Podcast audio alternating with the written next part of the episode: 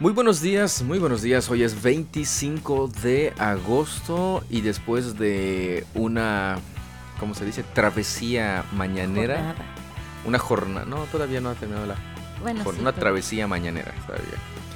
Y pues ya estamos aquí preparados para la lectura bíblica. Ay, perdón.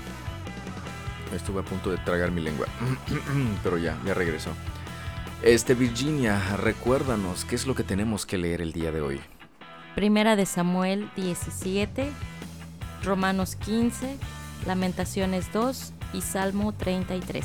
Perfecto, muchísimas gracias Virginia. Esa es la lectura que nos corresponde el día de hoy, miércoles 25 de agosto. Y con la noticia que hoy amanecimos con la probabilidad del 80% de que el Invest 99 creo que se llama. Este se convierta en, no en huracán, en tormenta tropical. Bueno, primero sería una depresión tropical, después pasa a tormenta tropical y ya si se fortalece más, pues pasaría a huracán categoría 1 y máximo categoría 5. No sé si hay 6, no, No. máximo categoría 5. Así que esas son las, las, las noticias, ya me siento como el gober, este, Carlos Joaquín aquí dando este, las, las noticias meteorológicas. Pero bueno, en lo que este, nos enteramos si llega o no llega Invest, pues vamos a continuar con la lectura bíblica. Y este, ya la dijiste, ¿verdad? Las recomendaciones usted ya se las sabe de memoria. Eso creo, eso espero y eso... Estoy convencido de que sí. Si no, pues ya me desmiente usted. Eh, pues ya tenemos todo listo. ¿Estás lista, Virginia? Listísima. Cafecitos listos. Comenzamos. Comenzamos. Primera de Samuel 17. Los filisteos reunieron su ejército para la batalla y acamparon en Efes Damim, que queda entre Soco en Judá y Aseca. Saúl respondió reuniendo a las tropas israelitas cerca del valle de Ela, de modo que los filisteos y los israelitas quedaron frente a frente en montes opuestos, separados por el valle. Luego Goliat, un campeón filisteo de Gad, salió de entre las filas de los filisteos para enfrentarse a las fuerzas de Israel. Medía casi tres metros de altura. Llevaba un casco de bronce y su cota de malla, hecha de bronce, pesaba 57 kilos. También tenía puestos protectores de bronce en las piernas y llevaba una jabalina de bronce sobre el hombro. El asta de su lanza era tan pesada y gruesa como un rodillo de telar, con una punta de hierro que pesaba casi siete kilos. Su escudero iba delante de él. Entonces Goliat se detuvo y gritó mofándose de los israelitas. ¿Por qué salen todos ustedes a pelear? Yo soy el campeón filisteo, pero ustedes no son más que siervos de Saúl. Elijan a un hombre para que venga aquí a pelear conmigo. Si me mata, entonces seremos sus esclavos, pero si yo lo mato a él, ustedes serán nuestros esclavos. Hoy desafío a los ejércitos de Israel, envíenme a un hombre que me enfrente. Cuando Saúl y los israelitas lo escucharon, quedaron aterrados y profundamente perturbados. Ahora bien, David era hijo de un hombre llamado Isaí, un efrateo de Belén en la tierra de Judá. En ese tiempo Isaí era anciano y tenía ocho hijos. Sus tres hijos mayores, Eliab, Abinadab y Simea, ya se habían unido al ejército de Saúl para pelear contra los filisteos. David era el menor de los hijos. Sus tres hermanos mayores se quedaron con el ejército de Saúl, pero David iba y venía para ayudar a su padre con las ovejas en Belén. Durante cuarenta días, cada mañana y cada tarde, el campeón filisteo se paseaba dándose aires delante del ejército israelita. Un día, Isaí le dijo a David, Toma esta canasta de grano tostado y estos diez panes y llévaselos deprisa a tus hermanos, y dale estos diez pedazos de queso a su capitán. Averigua cómo están tus hermanos y tráeme un informe de cómo les va. Los hermanos de David estaban con Saúl y el ejército israelita en el valle de Ela, peleando contra los filisteos. Así que temprano, a la mañana siguiente, David dejó las ovejas al cuidado de otro pastor y salió con los regalos, como Isaí le había indicado. Llegó al campamento justo cuando el ejército de Israel salía al campo de batalla dando gritos de guerra. Poco tiempo después, las fuerzas israelitas y filisteas quedaron frente a frente, ejército contra ejército. David dejó sus cosas con el hombre que guardaba las provisiones y se apresuró a ir hacia las filas para saludar a sus hermanos. Mientras hablaba con ellos, Goliat, el campeón filisteo de Gat, salió de entre las tropas filisteas. En ese momento, David lo escuchó gritar sus ya acostumbradas burlas al ejército de Israel. Tan pronto como las tropas israelitas lo vieron, comenzaron a huir espantadas. ¿Ya vieron al gigante? preguntaban los hombres. Sale cada día a desafiar a Israel. El rey ha ofrecido una enorme recompensa a cualquiera que lo mate. A ese hombre le dará una de sus hijas como esposa y toda su familia quedará exonerada de pagar impuestos. David les preguntó a los soldados que estaban con él. ¿Qué recibirá el hombre que mate al filisteo y ponga fin a su desafío contra Israel? Y a fin de cuentas, ¿quién es este filisteo pagano al que se le permite desafiar a los ejércitos del Dios viviente? Estos hombres le dieron a David la misma respuesta. Le dijeron, efectivamente, esa es la recompensa por matarlo. Pero cuando Eliab, el hermano mayor de David, lo oyó hablar con los hombres, se enojó. ¿Qué estás haciendo aquí? le reclamó. ¿Qué pasó con esas pocas ovejas que se supone que deberías estar cuidando? Conozco tu orgullo y tu engaño, solo quieres ver la batalla. ¿Qué hice ahora? contestó David. Solo hacía una pregunta. Entonces caminó hacia otros y les preguntó lo mismo y recibió la misma respuesta. Entonces le contaron a Saúl la pregunta de David, y el rey mandó llamarlo. No se preocupe por este filisteo, le dijo David a Saúl, yo iré a pelear contra él. No seas ridículo, respondió Saúl. No hay forma de que tú puedas pelear contra ese filisteo y ganarle. Eres tan solo un muchacho, y él ha sido un hombre de guerra desde su juventud. Pero David insistió. He estado cuidando las ovejas y las cabras de mi padre. Cuando un león o un oso viene para robar un cordero del rebaño, yo lo persigo con un palo y rescato el cordero de su boca. Si el animal me ataca, lo tomo de la quijada y lo golpeo hasta matarlo. Lo he hecho con leones y con osos, y lo haré también con este filisteo pagano, porque ha desafiado a los ejércitos del Dios viviente. El mismo Señor que me rescató de las garras del león y del oso, me rescatará de este filisteo. Así que Saúl por fin accedió. Está bien, adelante, y que el Señor esté contigo. Después Saúl le dio a David su propia armadura un casco de bronce y una cota de malla.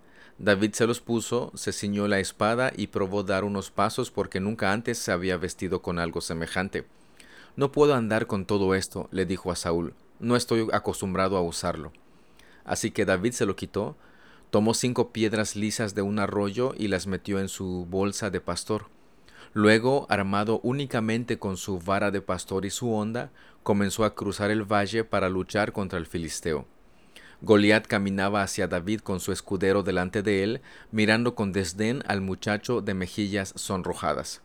¿Soy acaso un perro? le rugió a David, para que vengas contra mí con un palo. Y maldijo a David en nombre de sus dioses. Ven aquí, y les daré tu carne a las aves y a los animales salvajes, gritó Goliat. David le respondió al filisteo, Tú vienes contra mí con espada, lanza y jabalina, pero yo vengo contra ti en nombre del Señor de los ejércitos celestiales, el Dios de los ejércitos de Israel, a quien tú has desafiado. Hoy el Señor te conquistará, y yo te mataré, y te cortaré la cabeza, y luego daré los cadáveres de tus hombres a las aves y a los animales salvajes, y todo el mundo sabrá que hay un Dios en Israel. Todos los que están aquí reunidos sabrán que el Señor rescata a su pueblo, pero no con espada ni con lanza, esta es la batalla del Señor y los entregará a ustedes en nuestras manos. Cuando Goliat se acercó para atacarlo, David fue corriendo para enfrentarse con él, metió la mano en su bolsa de pastor, sacó una piedra, la lanzó con su honda y golpeó al filisteo en la frente. La piedra se le incrustó allí y Goliat se tambaleó y cayó de cara al suelo. Así David triunfó sobre el filisteo con solo una honda y una piedra, porque no tenía espada. Después David corrió y sacó de su vaina la espada de Goliat y la usó para matarlo y cortarle la cabeza. Cuando los filisteos vieron que su campeón estaba muerto, se dieron la vuelta y huyeron. Así que los hombres de Israel y Judá dieron un gran grito de triunfo y corrieron tras los filisteos, persiguiéndolos tan lejos como Gad y hasta las puertas de Ecrón. Los cuerpos de los filisteos muertos y heridos estuvieron esparcidos a lo largo del camino de Saraim hasta Gad y Ecrón. Luego el ejército de Israel regresó y saqueó el campamento abandonado de los filisteos. David llevó la cabeza del filisteo a Jerusalén, pero guardó la armadura en su propia carpa. Al observar a David pelear contra el filisteo, Saúl le preguntó a Abner, el comandante de su ejército, Abner, ¿quién es el padre de este muchacho? En realidad no lo sé, declaró Abner. Bueno, averigua quién es, le dijo el rey. Tan pronto como David regresó de matar a Goliat, Abner lo llevó ante Saúl con la cabeza del filisteo todavía en la mano. Dime quién es tu padre, muchacho, le dijo Saúl. Su nombre es Isaí, y vivimos en Belén, contestó David. Esta es la famosísima escena de David contra Goliat. Una narración bíblica muy, muy conocida, pero también muy aplicada o interpretada este, de manera no satisfactoria, para no decir otra cosa. Entre esas interpretaciones voy a mencionar algunas. Hay un famoso personaje que sería como dinero de la luna, ya usted sabrá quién. es un llamado pastor guatemalteco que él dice que la motivación de David para ir a pelear en contra de Goliat es porque Saúl había prometido a su hija y estar exento de dinero, de, impuestos, perdón. Y entonces dice que David pensó, ah, mira, voy a tener a su hija, dice que volvió a ver a su hija, dijo, oh, pues entonces sí, y, no voy a pagar impuestos, ah, perfecto. Él afirma que la motivación de David fue precisamente esa. Eh, no sé de dónde saca tanta cosa, para no decir otra cosa más, más fuerte. Y entre otras interpretaciones como este, se dice que ah, tienes que ser como David, vencer a tus gigantes y que no sé qué, etc. Esa es otra de las aplicaciones que les dan, que no me convence para nada definitivamente. Y otra es que ah, toman las cinco piedritas, las piedras y les dan algo, los valores, ¿no? Este, coraje, este, casi casi como las piedras del infinito, ¿no? De la película esa de Avengers. Y coraje que no sé cuántas virtudes le, ponen a cada una de las piedras. Y aquí la pregunta sería, ¿y con cuál le pegó a Goliath? Pero esa es una otra aplicación que le dan que definitivamente tampoco, tampoco este, me convence. Ahora, ¿qué tal si en vez de nosotros vernos como David para vencer a nuestros gigantes, mejor nos vemos como realmente somos. El resto del pueblo que cuando se presentaban los filisteos y Goliat gritando allá nos, nos escondíamos y huíamos porque no podíamos vencer a ese gigante, a, a Goliat. ¿Qué tal si mejor en vez de pensar que las piedritas eran las virtudes o valores y somos David a punto de vencer a nuestros gigantes y que la motivación fue el dinero o, la hija de Saúl, ¿por qué no mejor nos ponemos en el lugar del pueblo de Israel, los que huían? ¿Y por qué no mejor de manera este, más lógica, más obvia, vemos a, David como una sombra, como una muestra de lo que iba a ser nuestro Señor Jesucristo? que iba a pelear en nuestro lugar por todos nosotros para vencer a sus enemigos, a su enemigo Goliat en este caso, y así darle la victoria a todo su pueblo. ¿No le parece como que es un poquito más obvio y más aceptable de acuerdo al contexto que hemos estado estudiando? ¿Qué piensa usted? ¿Qué preguntas tiene al respecto? Romanos 15 los que somos fuertes debemos tener consideración de los que son sensibles a este tipo de cosas. No debemos agradarnos solamente a nosotros mismos. Deberíamos ayudar a otros a hacer lo que es correcto y edificarlos en el Señor, pues ni siquiera Cristo vivió para agradarse a sí mismo. Como dicen las Escrituras, Los insultos de aquellos que te insultan, oh Dios, han caído sobre mí. Tales cosas se escribieron hace tiempo en las Escrituras para que nos sirvan de enseñanza. Y las Escrituras nos dan esperanza y ánimo mientras esperamos con paciencia hasta que se cumplan las promesas de Dios. Que Dios, quien da esa paciencia y ese ánimo, los ayude a vivir en plena armonía unos con otros, como corresponde a los seguidores de Cristo Jesús. Entonces todos ustedes podrán unirse en una sola voz para dar alabanza y gloria a Dios, el Padre de nuestro Señor Jesucristo. Por lo tanto, acéptense unos a otros tal como Cristo los aceptó a ustedes, para que Dios reciba la gloria Recuerden que Cristo vino a servir a los judíos para demostrar que Dios es fiel a las promesas que les hizo a los antepasados de ellos. También vino para que los gentiles le dieran la gloria a Dios por la misericordia que Él tuvo con ellos. A eso se refería el salmista cuando escribió, Por eso te alabaré entre los gentiles, cantaré alabanzas a tu nombre. Y en otro lugar está escrito, Alégrense con su pueblo, oh gentiles. Y además, alaben al Señor todos ustedes los gentiles, todos los pueblos de la tierra, alábenlo. Y en otro lugar Isaías dijo, El heredero del trono de David vendrá y reinará sobre los gentiles. Ellos pondrán su esperanza en él. Le pido a Dios, fuente de esperanza, que los llene completamente de alegría y paz, porque confían en Él.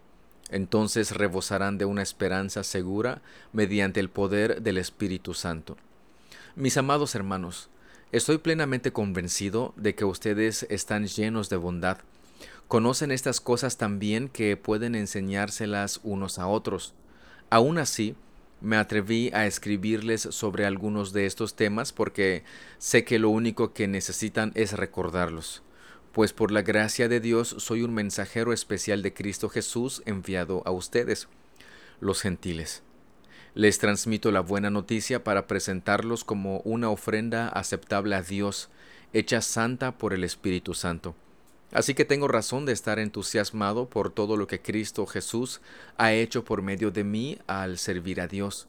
Sin embargo, no me atrevo a jactarme de nada, salvo de lo que Cristo ha hecho por medio de mí al llevar a los gentiles a Dios a través de mi mensaje y de la manera en que he trabajado entre ellos.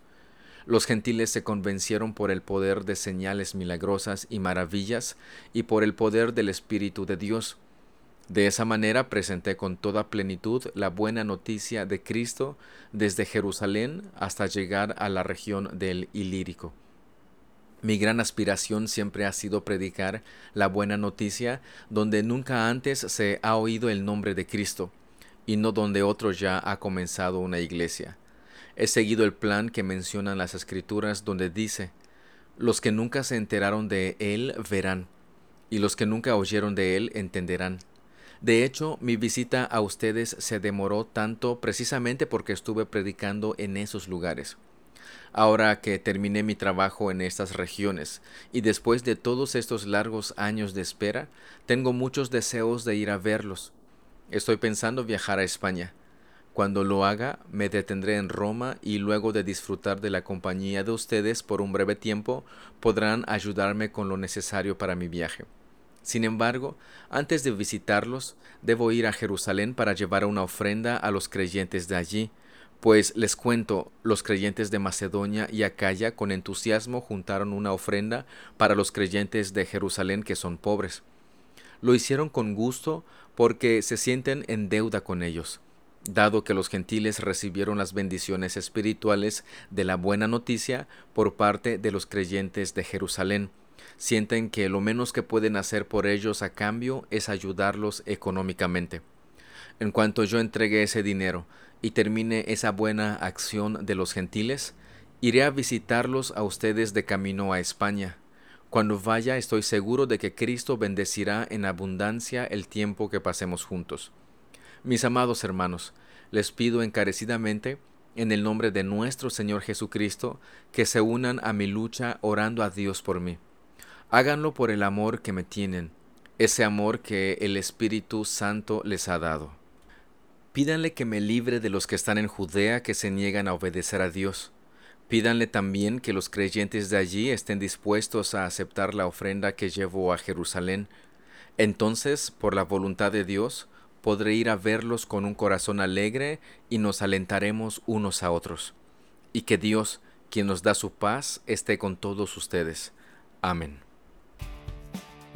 Hay bastante, bastante que podemos platicar respecto a, este capítulo, pero algo que me llamó la atención bastante, y fíjese que no lo había notado, donde dice el apóstol en el verso 31, primero dice, pídanle, pídanle a Dios que me libre de los que están en Judea que se niegan a obedecer a Dios. Pero aquí está lo que me llamó mucho la atención. Dice, pídanle también que los creyentes de allí estén dispuestos a aceptar la ofrenda que llevo a Jerusalén. Y aquí la pregunta es, ¿por qué no estarían dispuestos los creyentes de Jerusalén este, a aceptar la ofrenda que lleva el apóstol Pablo? Bueno, aquí puedo comentar y, este, y observar lo, lo siguiente.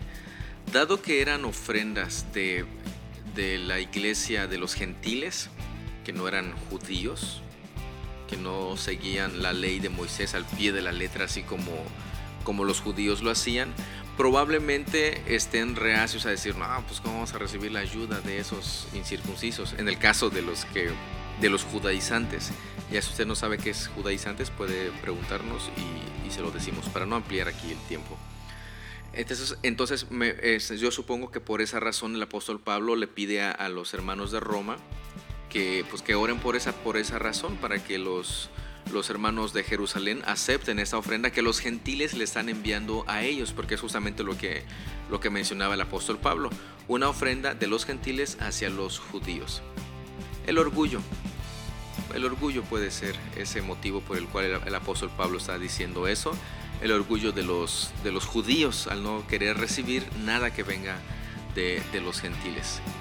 ¿A usted cuando le invitan a una fiesta se siente comprometido a invitarla a la persona a la fiesta o no? Lamentaciones 2 En su enojo el Señor cubrió de sombras a la bella Jerusalén.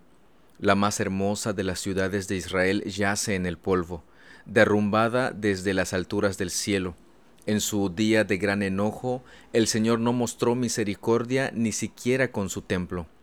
El Señor ha destruido sin misericordia todas las casas en Israel.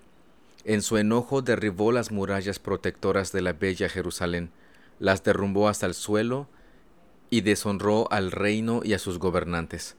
Toda la fuerza de Israel desaparece ante su ira feroz. El Señor ha retirado su protección durante el ataque del enemigo. Él consume toda la tierra de Israel como un fuego ardiente. Tensa el arco contra su pueblo como si él fuera su enemigo. Utiliza su fuerza contra ellos para matar a sus mejores jóvenes. Su furia se derrama como fuego sobre la bella Jerusalén. Así es, el Señor venció a Israel como lo hace un enemigo, destruyó sus palacios y demolió sus fortalezas, causó dolor y llanto interminable sobre la bella Jerusalén derribó su templo, como si fuera apenas una choza en el jardín. El Señor ha borrado todo recuerdo de los festivales sagrados y los días de descanso ante su ira feroz. Reyes y sacerdotes caen juntos. El Señor rechazó su propio altar, desprecia su propio santuario, entregó los palacios de Jerusalén a sus enemigos, ellos gritan en el templo del Señor como si fuera un día de celebración. El Señor decidió destruir las murallas de la bella Jerusalén, hizo cuidadosos planes para su destrucción, después los llevó a cabo. Por eso los terraplenes y las murallas cayeron ante él. Las puertas de Jerusalén se han hundido en la tierra, él rompió sus cerrojos y sus barrotes. Sus reyes y príncipes fueron desterrados a tierras lejanas, su ley dejó de existir. Sus profetas no reciben más visiones de parte del Señor. Los líderes de la bella Jerusalén se sientan en el suelo en silencio. Están vestidos de tela áspera y se echan polvo sobre la cabeza. Las jóvenes de Jerusalén bajan la cabeza avergonzadas. Lloré hasta que no tuve más lágrimas. Mi corazón está destrozado. Mi espíritu se derrama de angustia al ver la situación desesperada de mi pueblo. Los niños y los bebés desfallecen y mueren en las calles. Claman a sus madres, necesitamos comida y bebida. Sus vidas se extinguen en las calles como la de un guerrero herido en la batalla. Intentan respirar para mantenerse vivos mientras desfallecen en los brazos de sus madres. ¿Qué puedo decir de ti? ¿Quién ha visto alguna vez semejante dolor, oh hija de Jerusalén? ¿Con qué puedo comparar tu angustia, oh hija virgen de Sión? ¿Cómo puedo consolarte? Pues tu herida es tan profunda como el mar. ¿Quién puede sanarte? Tus profetas han declarado tantas tonterías, son falsas hasta la médula. No te salvaron del destierro exponiendo a la luz tus pecados, más bien te pintaron cuadros engañosos y te llenaron de falsas esperanzas. Todos los que pasan por tu camino te abuchean, insultan a la bella Jerusalén y se burlan de ella diciendo, ¿Es esta la ciudad llamada la más bella del mundo y la alegría de la tierra? Todos tus enemigos se burlan de ti, se mofan, gruñen y dicen, por fin la hemos destruido. Hace mucho que esperábamos este día y por fin llegó. Sin embargo, es el Señor quien hizo exactamente lo que se había propuesto, cumplió las promesas de calamidad que hizo hace mucho tiempo. Destruyó a Jerusalén sin misericordia, hizo que sus enemigos se regodearan ante ella y sobre ella les dio poder. Lloren a viva voz delante del Señor, oh murallas de la bella Jerusalén, que sus lágrimas corran como un río de día y de noche. No se den descanso, no les den alivio a sus ojos. Levántense durante la noche y clamen, desahoguen el corazón como agua delante del Señor. Levanten a Él sus manos en oración y rueguen por sus hijos, porque en cada calle desfallecen de hambre. Oh Señor, piensa en esto ¿Deberías tratar a tu propio pueblo de semejante manera? ¿Habrán de comerse las madres a sus propios hijos, a quienes mecieron en sus rodillas? ¿Habrán de ser asesinados los sacerdotes y los profetas dentro del templo del Señor? Mira cómo yacen en las calles jóvenes y viejos, niños y niñas, muertos por la espada del enemigo. Los mataste en tu enojo, los masacraste sin misericordia Convocaste a los terrores para que vinieran de todas partes, como si los invitaras a un día de fiesta. En el día del enojo del Señor no escapó ni sobrevivió nadie. El enemigo mató a todos los niños que llevé en mis brazos y crié. En este capítulo de Lamentaciones vemos que, justamente como dice el verso 17, que el Señor hizo exactamente lo que se había propuesto, hizo exactamente lo que había prometido por medio de sus profetas. Bueno, en este caso, específicamente por medio de Jeremías, y sí también por medio de otros profetas en otro momento y en otra circunstancia. Pero en este caso, Jeremías decía esto y como usted recordará, ese libro que apenas concluimos, no le hacían caso. En cambio, querían escuchar a otros profetas que precisamente nos lo menciona en el verso 14. Dice, tus profetas han declarado tantas tonterías, son falsas hasta la médula. ¿No te salvaron del destierro exponiendo a la luz tus pecados?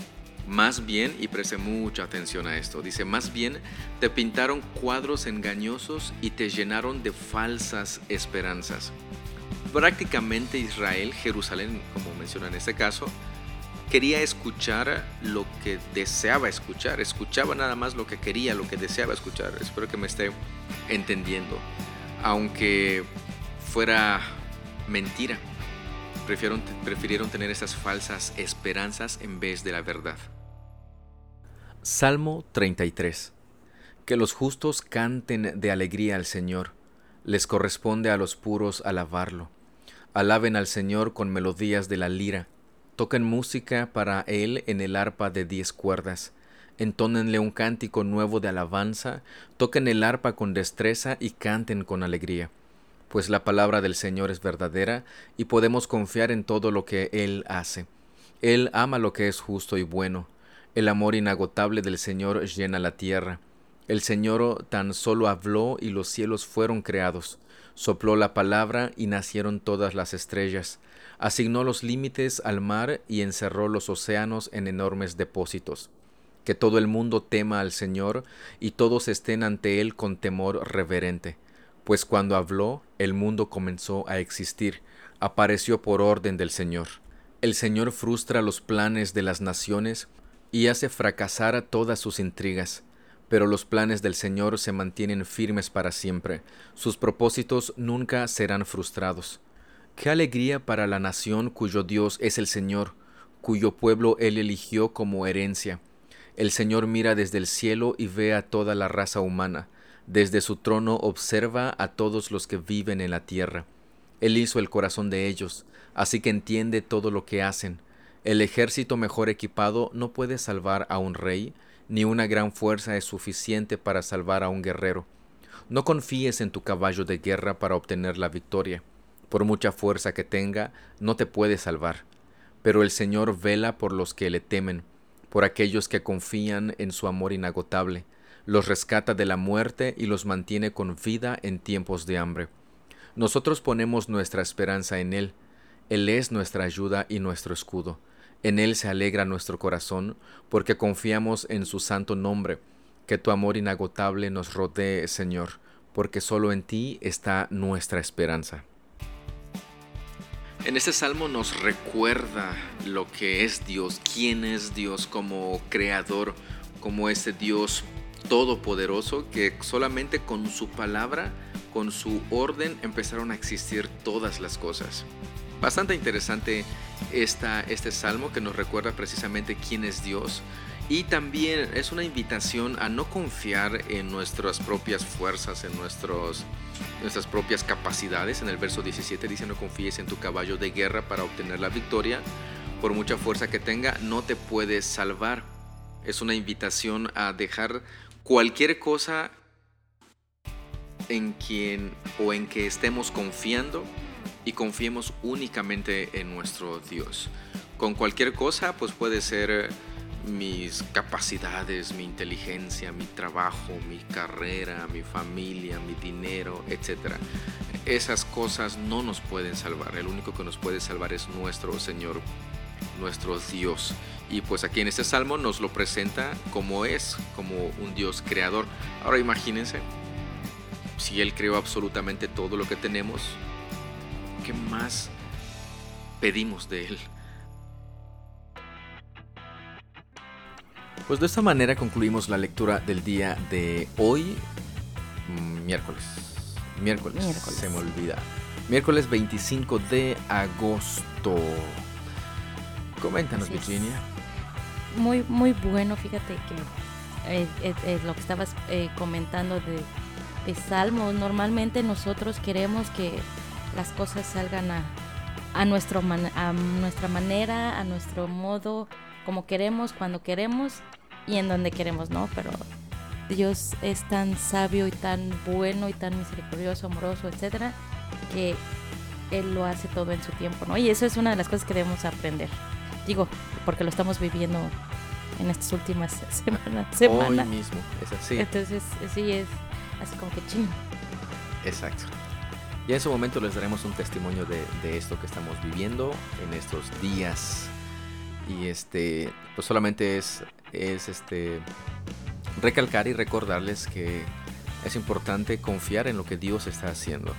El tiempo de Él es perfecto y, espero que se entienda esto, porque a veces se utiliza el tiempo de Dios es perfecto, pero no se, no se tiene el, panorama completo y, no se, quizá no se entiende perfectamente lo que eso significa o lo que quieren decir o, o dicen algo diferente, no sé si me estoy dando a entender, pero todo lo que usted está viviendo en estos momentos, sea cual sea sus circunstancias este, que esté viviendo, buenas o malas, es lo mejor que usted puede estar viviendo en estos momentos. Porque las obras de nuestro Dios son perfectas y absolutamente todo, todo, todo, todo lo que Él hace es perfecto. Así que lo que usted está viviendo aquí, ahora, es lo mejor que usted puede estar viviendo ay, me dice, pero estoy sufriendo y que no sé qué, es lo mejor que usted puede estar viviendo. La palabra nos recuerda y nos dice que ah, eh, es importante esta parte. A los que aman a Dios, todas las cosas les ayudan para bien. A los que aman a Dios, todas las cosas. Y usted sabe que todo es todo. Así que lo que estamos viviendo ahora es lo mejor que pudiéramos estar viviendo. Pues, pues confiemos en Dios, confiemos en lo que Él ha dispuesto, confiemos en su palabra, confiemos en su poder, en su majestad. Él es Dios creador, Él es Dios misericordioso, Dios paciente, Dios justo, Dios amoroso, Dios bondadoso, etcétera, etcétera, etcétera. Así que confiemos, confiemos plenamente en nuestro Dios. Y creo que hasta te quedaste corto, ¿no? Con lo que dijiste de quién es Dios, porque hay mucho más que podríamos definitivamente. Decir. Sí, definitivamente. Este, la mejor descripción que cualquier ser humano pudiera hacer de Dios quedaría bastante imperfecto No comparado a lo que nuestro Dios es.